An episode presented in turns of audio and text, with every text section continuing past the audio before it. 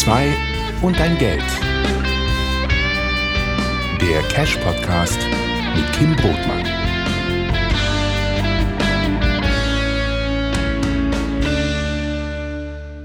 Roger Rankel ist heute unser Gast, Experte für Kundengewinnung, Bestseller-Autor und Speaker des Jahres 2020. Herzlich willkommen und Grüße nach München, Herr Rankel.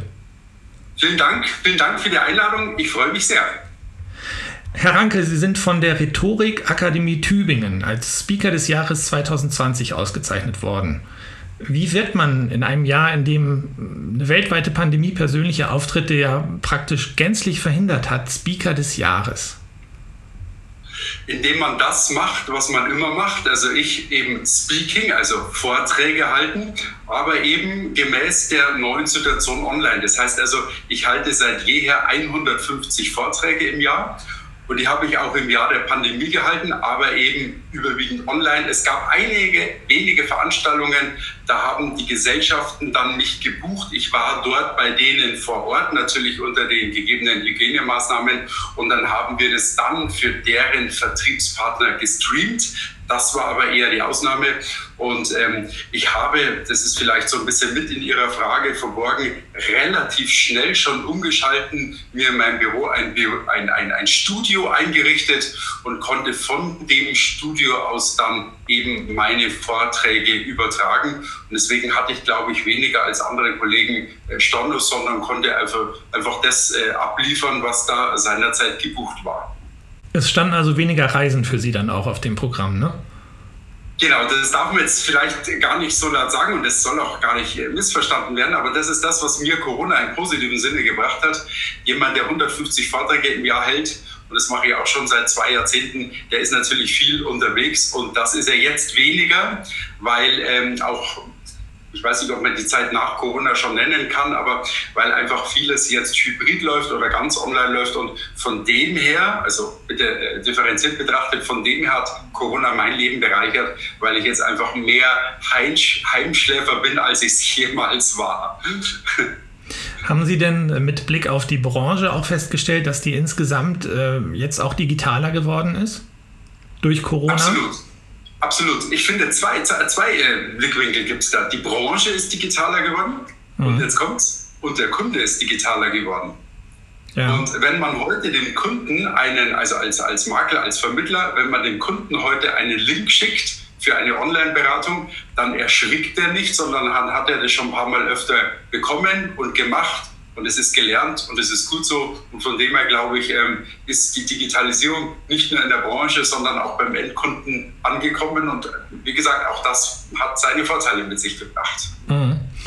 Bevor wir uns jetzt noch näher mit der ähm, Finanzdienstleistungsbranche beschäftigen, würde ich gerne noch mal äh, kurz zurückkommen auf den Speaker des Jahres.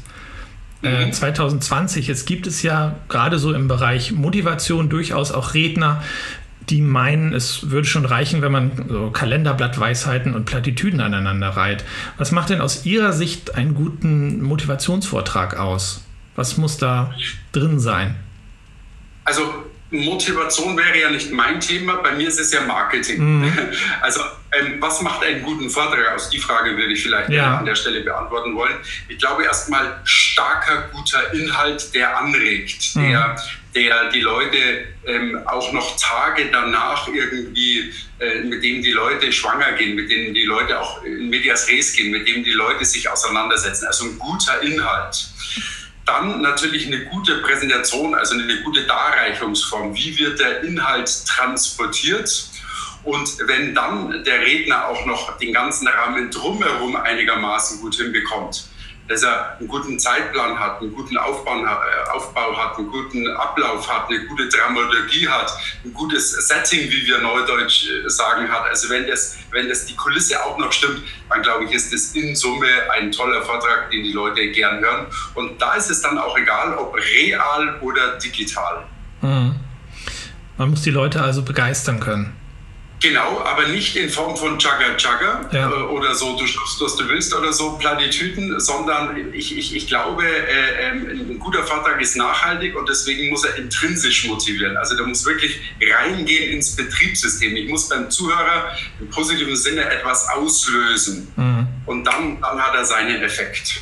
Das Chaka Chaka, das Sie gerade erwähnt haben, das hat aber auch nachgelassen, oder? Das hat nachgelassen, genau. Das war zu seiner Zeit äh, wohl vielleicht auch das Medium, mit dem man dann äh, gerade so äh, junge, neue Vertriebspartner motivieren konnte. Aber es macht da gar keinen Sinn, äh, Führung und Motivation und Erfolg äh, und Karriere nur auf Chaka Chaka aufzubauen. Also das ist das ist ja Käse. Mhm. Dann lassen Sie uns ein bisschen auf die äh, Branche gucken, auf die Finanzdienstleister. Wir haben bei Cash jetzt gerade äh, die Hitlisten erhoben, die aktuellen für die Finanzvertriebe und für die Maklerpools. Und das Ergebnis war sowohl bei den Vertrieben als auch bei den Pools, dass sie ihre Ergebnisse im letzten Jahr weiter steigern konnten. Zwar teilweise gebremst, aber trotzdem weiter im Plus. Spiegelt das auch Ihre Eindrücke wieder, wie die Branche bisher durch die Krise kommt? Absolut, absolut. Also ich bin ja der Verkaufstrainer der Finanzdienstleistungsbranche. Ich glaube, 80 Prozent derer, die da in der Hitliste aufgeführt werden, sind meine Kunden, insbesondere auch die Nummer 1, die DVAG ist mein größter Kunde. Und dadurch bin ich sehr nah dran, auch am Management und wusste schon um die Zahlen, wusste auch schon letztes Jahr, wie, wie, wie, wie eigentlich die Umsätze weiter steigen und ähm, habe mich dadurch bedingt natürlich auch viel mit dem Thema beschäftigt. Und es gibt zum Beispiel eine ganz aktuelle Erkenntnis, dass eine Online-Beratung abschlusssicherer ist als eine Präsenzberatung. Mhm. Woran liegt das? Sehr interessant. Wir wissen noch nicht, das ist, wird jetzt der nächste Schritt sein, wir wissen noch nicht warum, aber eine Online-Beratung ist abschlusssicherer. Kleiner Nebenaspekt, und sie ist etwas kürzer. Mhm.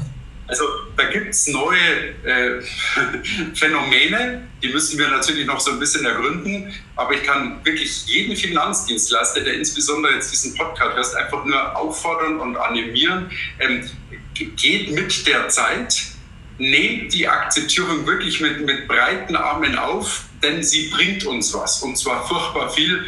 Und es gibt einen Satz, den mir meine Mutter mit auf den Lebensweg gegeben hat. Es kommt im Leben nie darauf an, welche Karte dir zugeteilt wird, sondern wie du damit spielst. Und wir alle, wir alle haben diese Karte zugeteilt bekommen und jetzt lasst uns einfach diese Karte sau gut spielen, denn sie ist gut. Mhm. Dennoch ist die Branche ja auch nicht ganz ohne Nöte durch die Pandemie gekommen. Äh, was sind da die größten Sorgen? Was ist da bei Ihnen angekommen?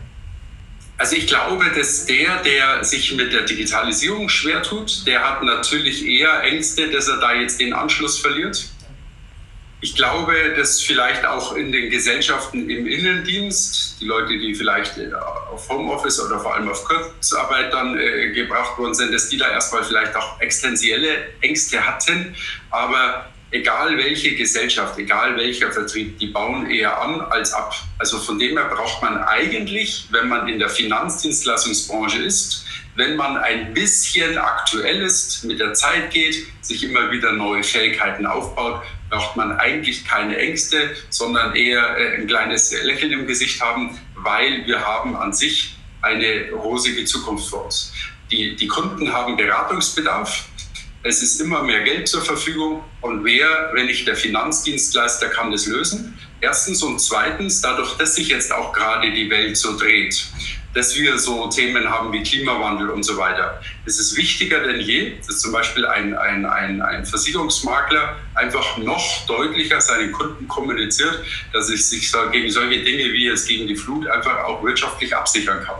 Also eigentlich spricht alles dafür, für den Vermittler rauszugehen, einen ordentlichen Job zu machen und dann weiter durch Empfehlungsmarketing weiter zu neuen Kunden zu kommen, der wird mehr Anfrage irgendwann generieren, als er eigentlich annehmen kann. Also ein guter Vermittler oder Makler müsste eigentlich da draußen ein absolutes Luxusproblem haben. Mhm.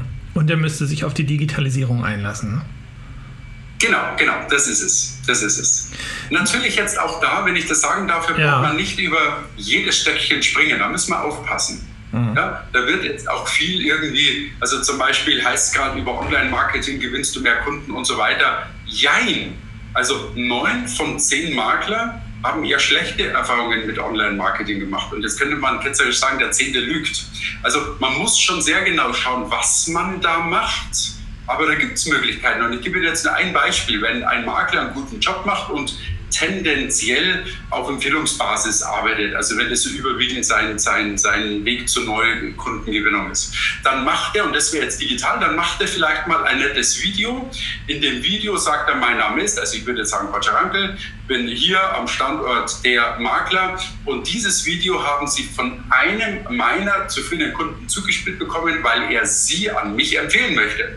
Und jetzt fragen Sie sich, warum möchte er Sie an mich empfehlen? Weil drei Gründe wahrscheinlich für mich sprechen. Erstens, zweitens und drittens. Und wenn Sie sich jetzt angesprochen fühlen, wenn Sie nur im Ansatz Beratungsbedarf haben oder mich mal kennenlernen möchten, dann bin ich nur einen Anruf entfernt.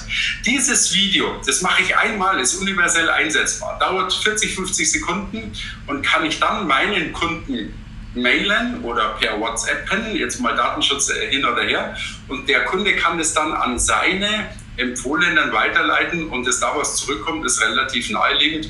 Und das wäre ein Teil der Digitalisierung, die mal so vielleicht noch keiner gesehen hat, die aber wahnsinnig gut ankommt, die wir auch schon oft gemacht haben für Finanzdienstleister und die tolle Resonanzen mit sich bringt. Was erwarten Sie denn, wie das Verhältnis aus analoger und digitaler Beratung nach der Krise, also so sie denn hoffentlich irgendwann vorbei ist, ausfallen wird? Haben Sie da eine, eine Idee? Ich glaube, ziemlich ausgewogen. Also ich, ich bin keiner, der sich irgendwie jetzt auch bei Fußballergebnissen immer auf 1-1 oder 2-2 oder so verständigen will, das er ja nicht. Nein, ich würde tatsächlich sagen ausgewogen, ähm, aber nicht 1-1, äh, sondern ich würde sagen, äh, dass, dass viele äh, sehr online oder nur online äh, aufgestellt werden und äh, beraten werden. Äh, viele werden hybrid arbeiten, mal so, mal so, so ein bisschen wie es gerade passt und wie es gerade der Kunde wünscht. Und einige werden nach alter Manier alles, was als Präsenz machbar ist, auch wirklich dann nach Oldschool machen. Und das hat genauso seine Daten, also seine Berechtigung. Also alles, alles ist gut. Dann lassen Sie uns nochmal losgelöst von Corona auf die Branche blicken. Ähm, was steht da für die Unternehmen im Mittelpunkt? Ist das nur der Umsatz oder sind da auch noch andere Dinge wichtig? Wie nehmen Sie das wahr? Ich würde sagen, knallhart der Nutzen. Mhm. Der, der, der Kunde von heute ist aufgeklärter. Der Kunde von heute hat, hat, äh, ist aufgeschlauter auch. Der kann sich natürlich durch die Digitalisierung, kann der sich relativ schnell aufschlauen. Und das bedingt jetzt zwei, zwei Dinge. Erstens, der Kunde muss das, was er will, gut finden und gut ist da doppeldeutig. Also er muss es schnell finden, also gut finden, zack, zack. Und er muss es gut finden, also dass es gut ist, dass es Nutzen stiftet. Das ist schon mal etwas, das müssen wir lernen, dass also der Kunde das, was, er, was wir da anbieten und was er braucht, dass er das gut findet. Also wie gesagt mit der Doppeldeutigkeit. Und das Zweite ist ein sehr interessantes Phänomen. Früher war es so, wenn sich ein Kunde mit einer Sache beschäftigt hat, sagen wir mal mit einer BU, dann hat er sozusagen abgewählt. Also das brauche ich nicht, das brauche ich nicht, das eigentlich auch nicht, das ist mir zu teuer, das ist mir zu günstig, das, das, das. Und am Schluss blieben ein, zwei, vielleicht drei Tarife oder Möglichkeiten übrig. Am Abend konnte das mit seiner Frau besprechen, dann haben die sich entschieden.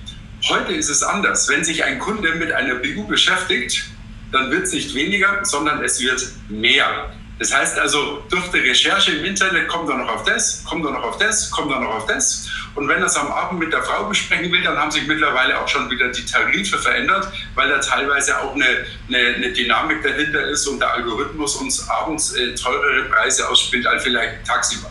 Das heißt also, du kannst als Kunde gar nicht mehr richtig sauber auswählen, weil, weil das total undurchsichtig wird. Und wer das versteht, da gibt es psychologische Tricks, wie man damit äh, umgehen kann, wer das versteht, der, der wird da immer, immer der Gewinner sein. Und das ist etwas, das muss man heute als Gesellschaft oder als Vertrieb verstehen, nämlich wie tickt der Kunde heute und wie ist dieses neue, dieses moderne Kaufverhalten. Welche Rolle spielen so Aspekte wie Vertragsdichte und Cross-Selling? Extrem. Also nehmen wir, nehmen wir also der, der, der durchschnittliche Berater, der, der in dem einen Vertrieb hat 100 Kunden, in anderen Vertrieben 1000 Kunden. Wenn der eine Vertragsdichte statt von vier, von sieben hat, das spürst du einfach. Das, das ist einfach, das ist einfach, äh, das ist einfach ein, ein anderer Umsatz, den der, den der hat oder ein Bestand, den der sich aufbaut. Und das Phänomen ist ja, dass ein Kunde, der eh schon bei dir Kunde ist, ja viel leichter am nächsten Abschluss dran ist. Mhm. Ja, und ich berate an der Stelle den Platz Hirsch, der hat äh, 7,8 Vertragdichte, 7,8, betreue aber auch eine Gesellschaft, die ist bei 1,3. Das ist eine Bausparkasse. Mhm. Er, hat aber auch, hätte aber auch alle Möglichkeiten, hat auch äh, das komplette äh, Portfolio. Also von dem her, da sieht man mal, was da für eine Bandbreite vorherrscht. Und wenn man da nur anhebelt, hätte man einen ein Riesenhebel an Mehrumsatz, bräuchte dafür keine neuen Kunden. Mhm. Sie sprechen ja mit sehr vielen Menschen aus der Branche. Ist der Finanzvertrieb eigentlich ähm, selbstbewusst genug? Nein. Woran liegt das? Also äh, ich bin ja auch in, also 70 Prozent meiner Aufträge sind in der Finanzdienstleistungsbranche, 30 Prozent eben außerhalb. Und ich habe das Gefühl, der, der Berater ist nicht selbstbewusst. Jetzt könnte man natürlich erstmal Ursachenforschung betreiben und fragen, warum. Vielleicht hat er durch den Bankenskandal, durch so Dinge wie S&K und P&R und was weiß ich und Wirecard irgendwie immer eine auf den Deckel bekommen, aber er ist es nicht. Mhm. Und ähm, das ist von dem her ganz interessant, weil zwei Dinge sind im Leben ganz besonders wichtig. Das sind die Finanzen und das ist die Gesundheit. Das eine ohne dem anderen ist Käse. Und eigentlich müsste ein Berater sehr selbstbewusst sein, ähnlich wie ein Arzt. Finanzen und Gesundheit, das sind die zwei wichtigsten Dinge. Er ist es aber eher nicht und das ist komisch. Also dieses Selbstbewusstsein, das Wort sagt es ja schon, sich seiner Selbstbewusstsein, das fehlt. Ich kann dazu Folgendes sagen. Ähm, meine ehemalige Assistentin, die ist berufsunfähig geworden. Und Gott sei Dank hat jemand aus dem Berufsstand der Finanzdienstleister ihr eine BU verkauft und dadurch vom wirtschaftlichen Totalschaden gerettet. Gott sei Dank. Und ich glaube, dass sich Finanzdienstleister viel mehr solche Fälle bewusst machen müssen da prangere ich auch manchmal die größeren Vertriebe an, die auf ihren Veranstaltungen immer nur eine Helene Fischer einfliegen lassen, aber nicht auch mal solche Beispiele bringen, wo dann dem Vermittler klar wird, was er Gutes tut, dass es ihn gibt. Und dieses Bewusstsein, das glaube ich, ist in den Köpfen der Makler und Vermittler nicht da. Haben Sie eine Idee oder einen Ansatz, wie man dieses Selbstbewusstsein erhöhen könnte? Gibt es da ein Rezept? Genau, genau wie gerade schon gesagt, indem ich noch mehr ähm, einfach solche Fälle bringe, mhm. wo ein Berater einen guten Job gemacht hat, vielleicht auch mit einer gewissen Raffinesse, die ich ja auch schule als Verkaufstrainer, mit einer gewissen Raffinesse dem Kunden etwas verkauft hat, weil der Berater gesehen hat, dieser Kunde braucht das. Ja, und dann irgendwann, äh, sieben Jahre später, dadurch bedingt den Kunden vom Totalschaden bewahrt hat. Mhm. Also das ist ja ähnlich nochmal wie beim Arzt. Wenn der Arzt äh, nur so britschi-bratschi sagt, ja, Sie haben da ein Geschwür, aber vielleicht folgen Sie sich da mit anderen, wirst du es da als Patient auch nicht rausmachen. Wenn der Arzt sagt, das muss raus, ja, dann lässt du dir das rausmachen. Und in dieser Deutlichkeit muss auch, in diesem Selbstbewusstsein, muss auch ein Berater auftreten und sagen, das geht so nicht, das kann ich nicht verantworten. Mhm. Und wenn, dann lasse ich mir das von Ihnen unterschreiben, dass Sie das nicht machen. Also da muss ich auch mal Tacheles reden. Und auf einmal merkt man dann oder wird merken, dass die Kunden auf einmal dann äh, äh, erkennen, das ist jetzt nicht einfach nur ein Verkäufer, sondern der meint es ernst. Und das, das glaube ich ist. Das ist übrigens eh eine ganz interessante Überlegung am Rande, wenn ich die noch reinbringen darf. Und zwar ähm, Verkäufer suchen Kunden, aber Kunden suchen Experten. Also nochmal, der Verkäufer, der typische mit einem Dauergrinsen im Gesicht, der quatscht jeden an und alles, was nicht bei drei auf dem Baum ist, wird noch gerüttelt, geschüttelt. Den will aber kein Mensch. Wir alle sind ja auch irgendwo alle Kunden. Wir wollen Experten. Und ein Experte macht es einem nie einfach. Ein Experte ist ganz stringent. Ein Experte sagt genau, wie es ist. Das tut uns gut und ein Experte hat Selbstbewusstsein. Ich glaube, da müssen wir einfach hin, dass wir noch mehr nicht so tun, als wenn wir Experten sind, sondern wir müssen echt Experten sein. Also es muss in der Attitüde muss schon rüberkommen, dass wir unser Handwerk verstehen und wir wissen, von was wir hier reden. Wie nehmen Sie denn die Branche wahr, was ähm, gesamtgesellschaftliche Entwicklung betrifft? Es gibt ja im Moment so Themen wie den Klimawandel, das haben Sie ja gerade eben schon selbst erwähnt. Es gibt äh, Gender-Debatten, die den politischen und den gesellschaftlichen Diskurs bestimmen. Nimmt die Branche aus Ihrer Sicht an solchen Themen, an solchen Diskussionen hinreichend teil? Nimmt sie die hinreichend auf oder haben Sie das Gefühl, dass sie sich da in so einer abgeschirmten Blase äh, befindet, nach dem Motto, was da draußen gerade passiert, das geht uns nichts an? Ich würde zweiteres sagen. Also wir, wir, ich spreche jetzt mal für uns Finanzdienstleister, weil ich ja wirklich auch intensiv an der Branche arbeite, nicht in, aber an. Ähm, wir leben da in einer Bubble Teilweise ist es gut, weil gerade jetzt der, der Endvermittler sonst sich verlieren würde. Also wenn der sich jetzt in äh, Gender-Debatten auch noch und so weiter, dann kann man sich auch schnell verlieren, wenn man da über jedes Stöckchen springt. Ich glaube, das wäre dann noch mehr eher Aufgabe der Gesellschaften, solche Themen, solche Hauptthemen, solche Schwerpunktthemen dann mit, mit aufzugreifen. Ähm, auf, auf der anderen Seite muss man aber auch sagen, ist es natürlich gefährlich, solche Themen aufzugreifen, weil zum Beispiel das Gender-Thema, da habe ich eine besondere Meinung und vielleicht haben Sie eine andere und ähm, eigentlich kann es uns wurscht sein, weil wir vielleicht in einer ganz anderen Sache zusammenkommen und am Ende des Tages geht es immer noch um das, warum wir eigentlich zusammengekommen sind. Mhm. Dann lassen Sie uns noch in die Zukunft blicken, Herr Rankel. Was steht denn für Sie in den nächsten Monaten auf dem Programm? Es gibt ja jetzt wahrscheinlich schon wieder mehr ähm, Präsenzveranstaltungen, oder?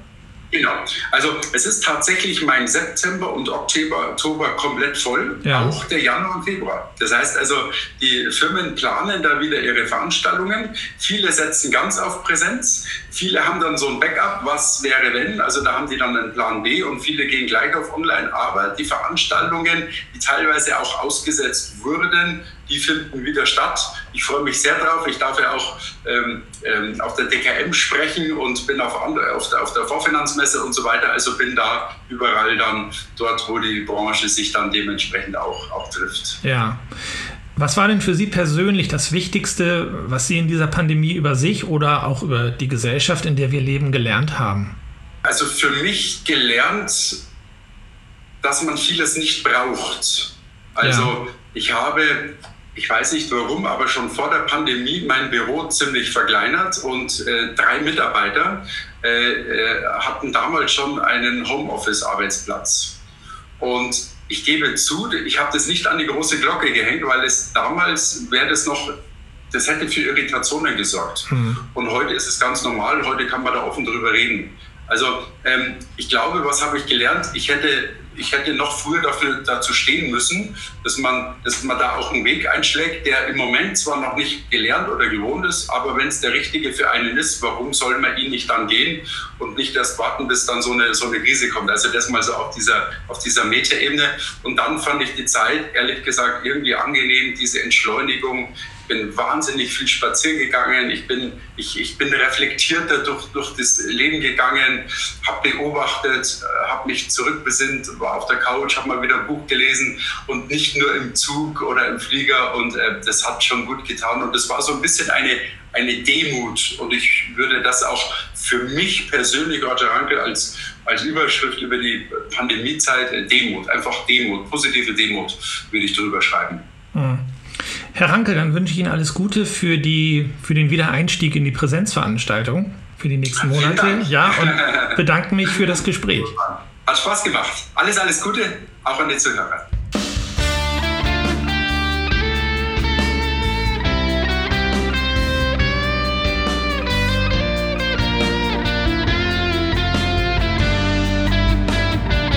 Das war Die zwei und dein Geld der Cash Podcast mit Kim Brotmann.